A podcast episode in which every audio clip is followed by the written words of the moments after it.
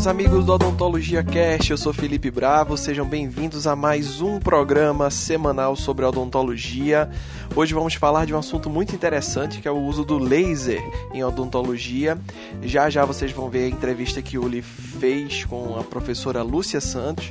Mas antes disso, eu queria estrear o bloco Eu Quero Saber com uma pergunta de um acadêmico de odontologia sobre cirurgia. Então vamos lá. Olá, professor Felipe Bravo, tudo bom? Aqui quem fala é Jonas Henrique, da Faculdade de Odontologia do Recife.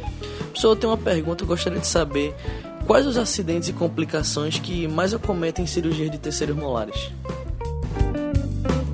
Bom, para responder essa pergunta, consultamos o professor Sérgio Martorelli, aqui da Faculdade de Odontologia do Recife, e vamos escutar o que o professor Sérgio responde ao Jonas nós podemos ter as complicações de ordem é, infecciosa, no caso a alveolite, nós podemos ter complicações de ordem é, sensorial, perda sensorial, como no caso da parestesia do alveolar inferior, do nervo lingual, fraturas mandibulares e também é, problemas em termos de cicatrização, cicatrização mais delongada, principalmente quando são pacientes que têm algum comprometimento sistêmico, ou aqueles pacientes que usaram bifosfonato e inadvertidamente foi removido um terceiro molar, ou mesmo uma exodontia simples, esse paciente evolui para uma necrose dos maxilares induzidas pelo uso de bifosfonatos. Edema é, exacerbado e dor também é uma das complicações pós-operatórias da cirurgia dos dentes inclusos. Muito bem, respondida então a pergunta de Jonas. E se você quer saber alguma coisa sobre o mundo da odontologia, não esquece de gravar sua mensagem de áudio e enviar para a gente através do e-mail odontologiacast.gmail.com. Bom, dando prosseguimento, eu passo a bola para minha amiga Uli Dias, que fez uma entrevista muito interessante, um bate-papo bem legal sobre laser em odontologia. É com você, Uli.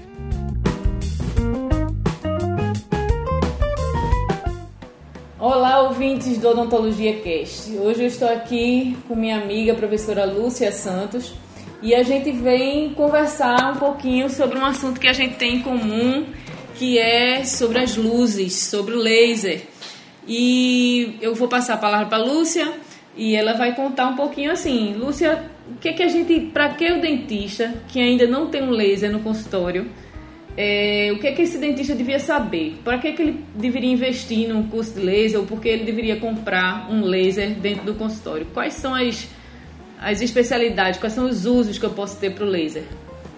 Bem, pessoal, é, o laser hoje eu acho que você pode usar já na sua bancada, como você tem sua resina, como você tem seu equipamento de foto, né? Ele é usado hoje para hipersensibilidade, tem pacientes que chegam hoje, hoje a, a, os problemas cervicais com sensibilidade é, é, alto, né? Por conta das bebidas ácidas, né? Que os pacientes tomam, tem as bulemias, que a gente às vezes descobre por conta disso. Os pacientes hoje estão correndo muito e aí tem aquela escovação muito, com muita força, de forma errada. Tem as abfrações de pacientes que usaram aparelhos. Então você pode usar nesse paciente para hipersensibilidade. Você tem às vezes na dentística uma classe 2, que você tem uma profundidade. Então antes de você fazer, tá certo, sua restauração, você pode também fazer uso para evitar uma sensibilidade, tá certo? Você tem aquela paciente amiga que está perto do casamento, nervosa e, e chega com herpes. uma lesão de herpes. Isso, né? Uma lesão de herpes o quê? Leva 15 dias, né? E às vezes ela está perto aí do casamento e aí você consegue encurtar esse tempo de, de, de fase de, de, de evolução da, da doença herpes. É, você pode usar para clareamento dental, como muita gente está usando. Você pode usar para uma afta que um paciente chegou, uma criança que chega com estomatite herpética. A gente pensa muito, Lúcia, quando vai falar sobre laser, do uso de laser para aquele paciente oncológico, né, para mucosite. E às vezes as pessoas restringem o uso do laser apenas a esse paciente, né? E aí você também trabalha com esse tipo de paciente e pode falar um pouquinho para a gente dos benefícios né, desse, do uso do laser nesse tipo de paciente.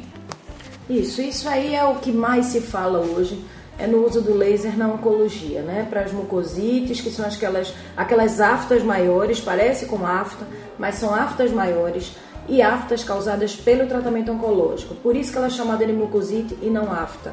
Deixando claro que mucosite, ite de inflamação, muco de mucosa, então tudo que for inflamação de mucosa é mucosite.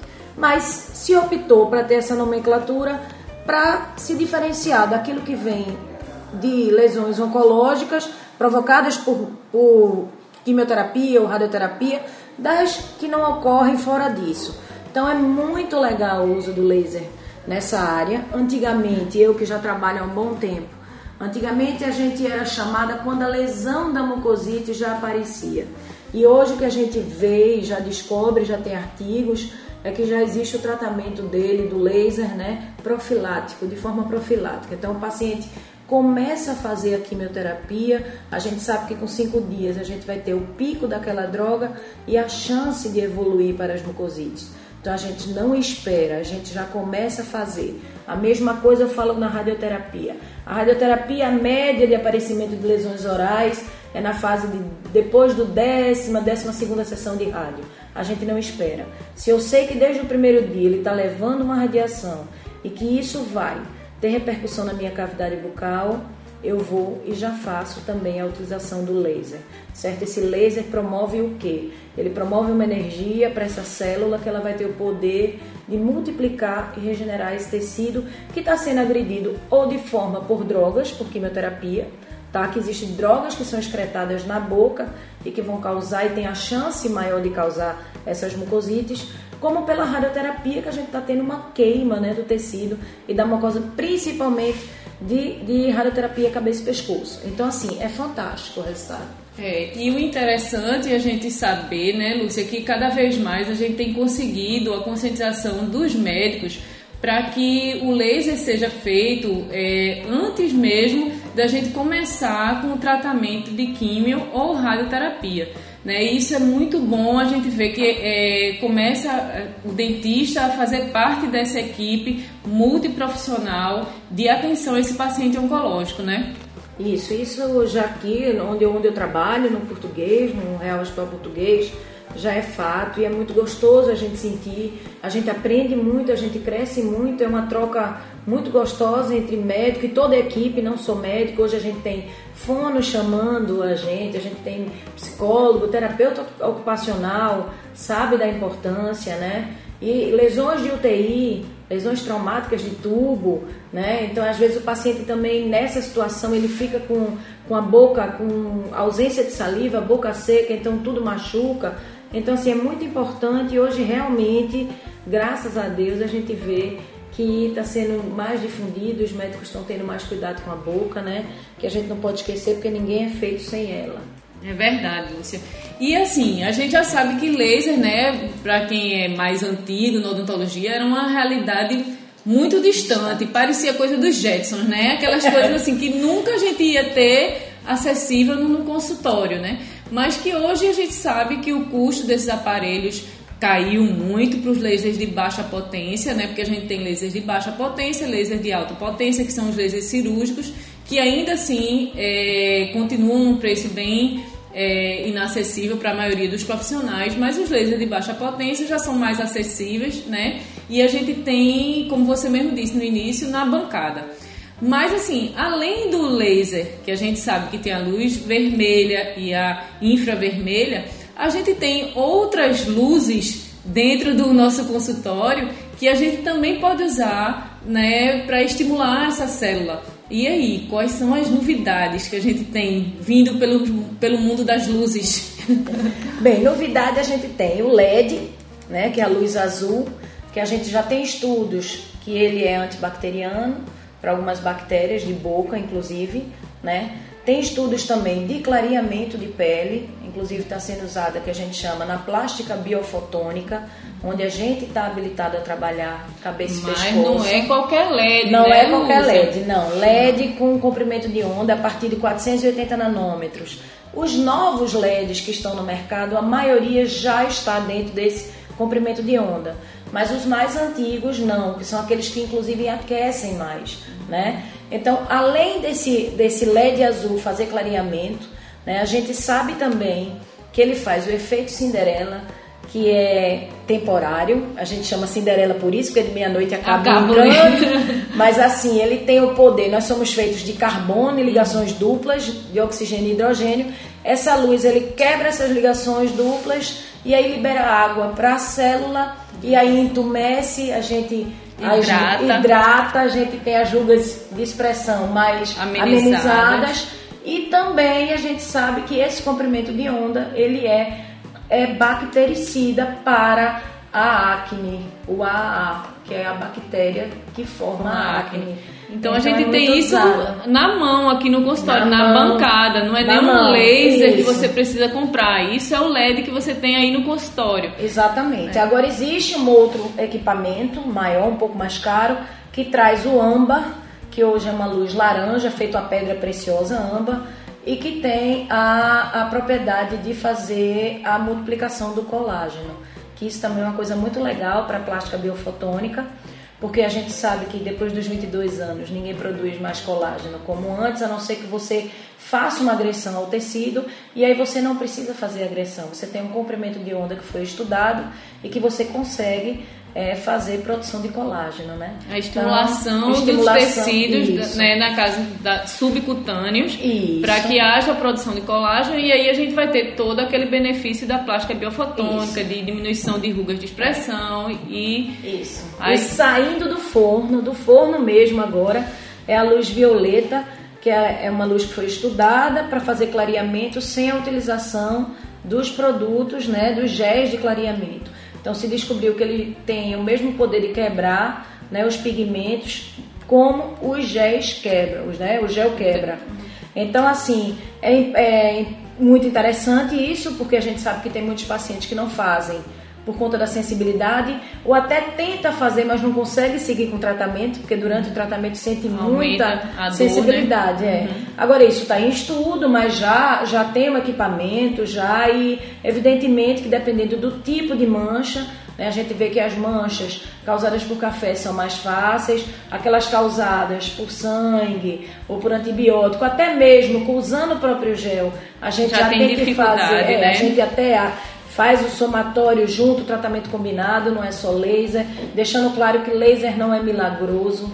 Né? Ele sempre uma tá- ferramenta, ele é uma né, ferramenta que ajuda muito e tem muito para ajudar e tem um campo enorme para ser tratado, não só na, na oncologia, mas na estética, na sua bancada, no seu dia a dia, para muita coisa. Então, gente, fica a dica para quem tem interesse nessa área, procure um centro para que você possa fazer sua habilitação, porque o dentista precisa ser habilitado, entender é, o mecanismo de ação dos lasers, entender o mecanismo de ação das ondas, né, dos comprimentos de onda, das luzes, para que a gente possa ter é, cada vez mais respaldo dentro da comunidade científica, da comunidade médica, para não estar fazendo as coisas sem, é, sem esclarecimento, sem entendimento, né? Que eu acho que isso é o grande ganho da odontologia, quando a gente mostra por que e como a gente faz para o paciente, né? O paciente se sente seguro, então precisa dessa habilitação, né? Então eu queria deixar agora a Lúcia dando as últimas é, dicas para a gente, né? As últimas palavras para que a gente possa é, encerrar. Eu agradeço muito poder falar dessa, dessa área, que é uma área que me contamina. Eu acho que quem, quem começar ou quem se interessar pelas luzes vão entender o que eu estou falando. Porque a gente diz que quando o mosquitinho da luz pica, Pica. a gente, Acabou. é pior do que a chikungunya. Acabou. Acabou. Então, assim, eu estou à disposição e é isso. Foi um prazer falar com vocês sobre as luzes. Então, gente, então fica a, fica a dica aí de Lúcia, né, para que a gente possa, como eu disse anteriormente, se capacitar, se habilitar e navegar por essas, por esse mundo aí das luzes, né? E se você tem alguma dúvida, deixa sua mensagem, né, para que a gente possa entrar em contato com você e, e poder esclarecer da melhor forma possível, tá bom? Até breve.